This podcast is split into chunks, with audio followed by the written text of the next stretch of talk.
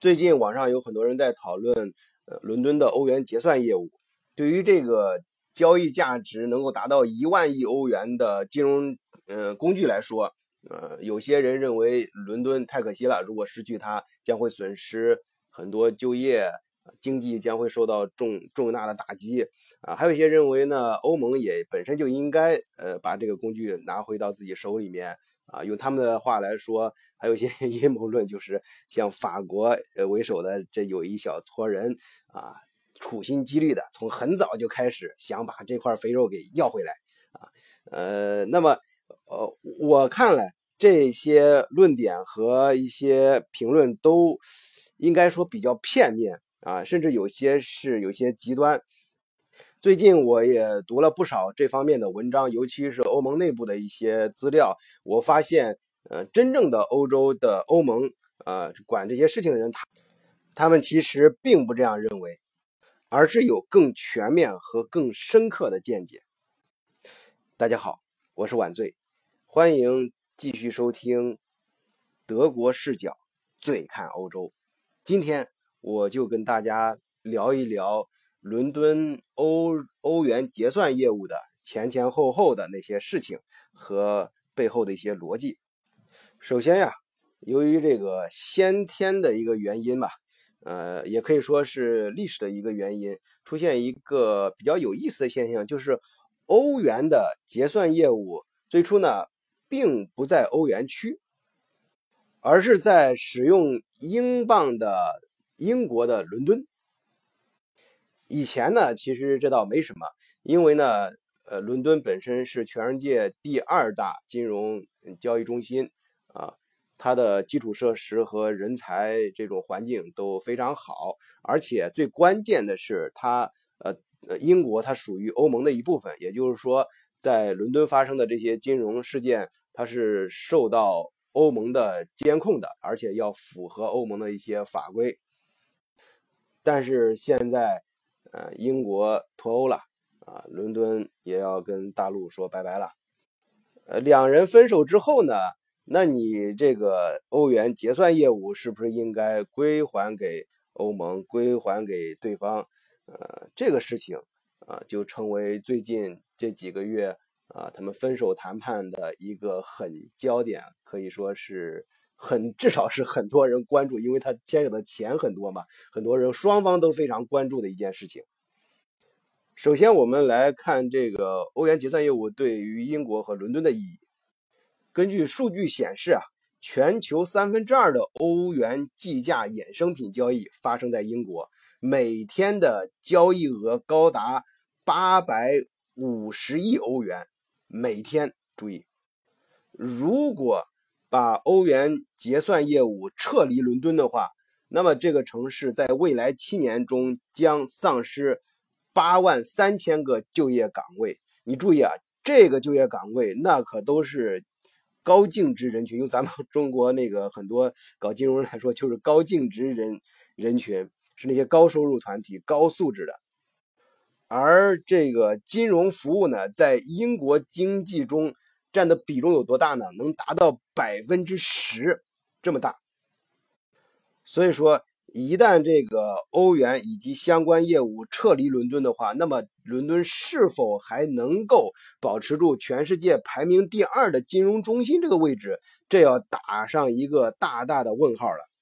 甚至于整个英国的经济可能都会受到重创。呃，那么欧盟这边呢？我前面在。呃，有几期节目里面谈到过，呃，欧英国脱欧之后，这个嗯，金融中心呢，呃，要搬回欧盟啊，开始是有几个城市想竞竞争嘛，一个是法兰克福，像德国法兰克福，还有那个呃，都柏林在爱尔兰，然后巴黎，法国巴黎，还有东欧的像波嗯波兰的华沙呀，还有呃布拉格其他一些城市，但是最后呢，巴黎胜出。就是欧盟的银行监管局，嗯，将搬到巴黎去。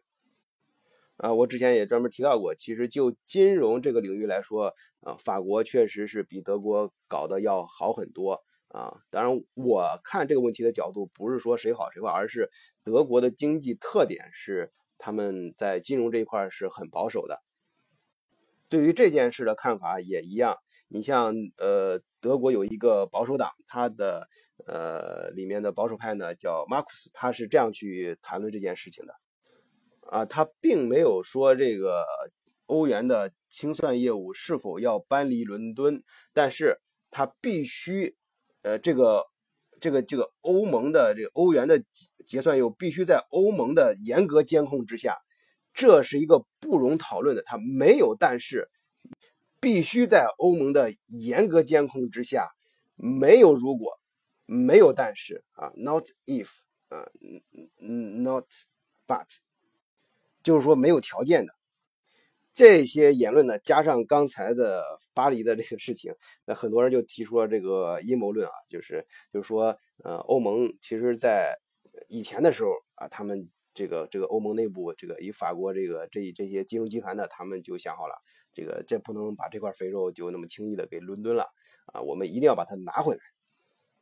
嗯，但是呢，他们也是有所顾忌的，尤其伦敦警告过他们，你们这样子去做呢，会产生一个结果。首先啊，这个肯定，那我们英国肯定受到打击了。但是你这你你在这个搬离过程中，呃你你那边巴黎，首先你不是说英语的这些人这么过去，呃。你是否能在短时间内去处理这些业务呢？那么如果不能够的话，你这个必然会重创欧盟的经济，也就是说对你欧盟也没什么好处啊，甚至打击非常大的风险非常大，因为在搞金融的很注重提风险这个词儿，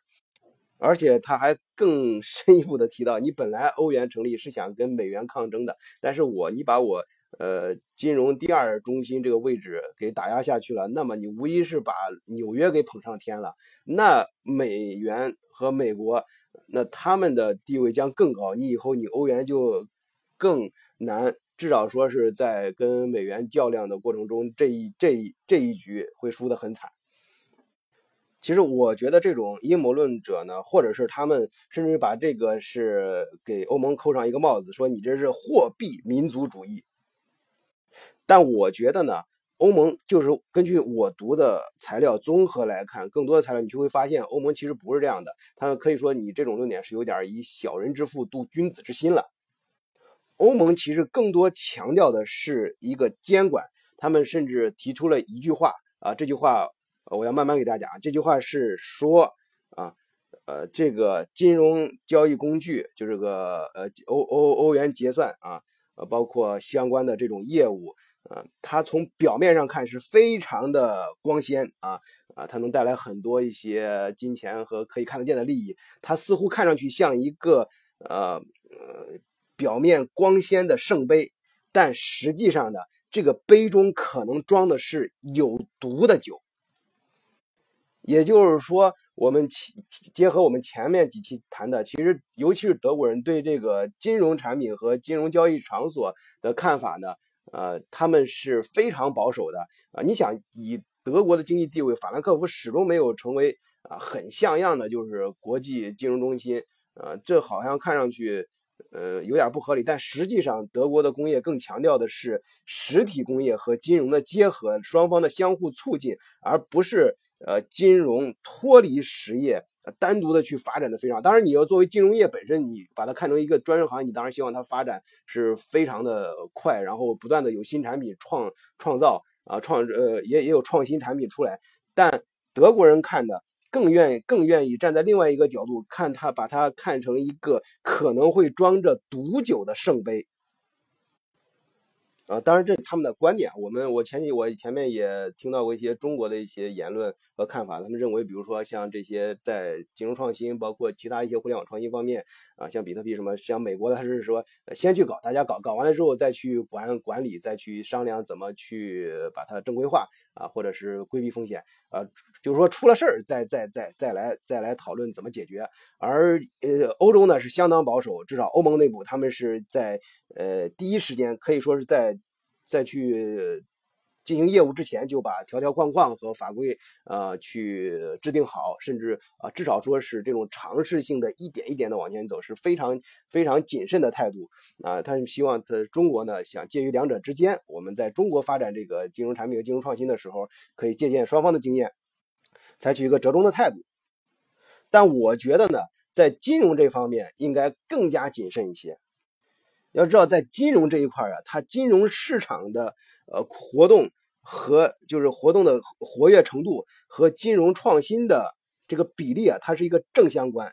就是说，你只要金融这种资本来回来运作越大，它会里面冒出来的新的想法，还有新的交易工具啊，新的这种交易方式会。是你始料未及的。你包括中国，中国你现在比如说我们表面上看好像国家对外汇管制很严什么，但是私底下在地下钱庄啊，还有民间之间的各种各样的呃这种金融产品和甚至有些是赌博博彩业，那是五花八门，根本你就想象不到有多比你想象的还要多。就是只有你只有你做不到，没有人家呃只只有你想不到，没有人家做不到。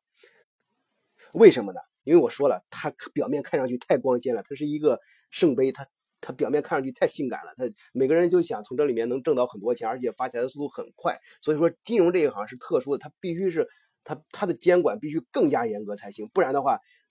它嗯它里面成的真的可能就是毒酒。在这个表面光鲜，在这个表面繁荣的背后，因为大家都急着想去挣钱，把这个。东西炒炒大，这个表面繁荣的背后积攒着大量的风险，而这种风险是非常可怕。可怕到什么地步？比如说像美国的次贷款危机，都是很好的例子。它是一种多米诺骨牌式的。你看德国，像你你可以想想，二零零八年这个九月十五号的时候，这个拥有一百五十八年漫长历史的老牌投资银行雷曼兄弟，就居然在这种情况下就倒闭了、破产了。你想，它一百多年了，这样的一个老资格的银行都挺不住。那他这种多米诺国一旦一旦开始，那其他银行如果不是美国当时去救其他银行的话，那紧跟着我估计倒闭的不只是雷曼兄弟了，那后面其他一些银行，包括一些金融机构，可能都要倒闭破产。